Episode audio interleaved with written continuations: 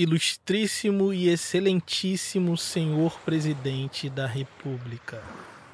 Nós, marinheiros, cidadãos brasileiros e republicanos, não podendo mais suportar a escravidão na Marinha do Brasil, a falta de proteção que a pátria nos dá, rompemos o negro véu que nos cobria aos olhos do patriótico e enganado povo achando-se todos os navios em nosso poder, tendo a seu bordo prisioneiros todos os oficiais, mandamos essa honrada mensagem para que Vossa Excelência faça os marinheiros brasileiros possuirmos os direitos sagrados que as leis da República nos facilita.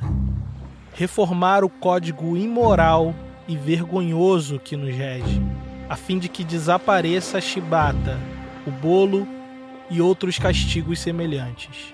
Tem Vossa Excelência o prazo de 12 horas para mandar-nos a resposta satisfatória, sob pena de ver a pátria aniquilada.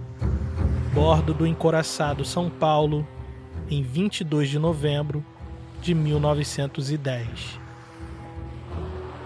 O presidente fechou a carta e de dentro do palácio do Catete viu João Cândido apontar os canhões da Marinha para a cara do Brasil.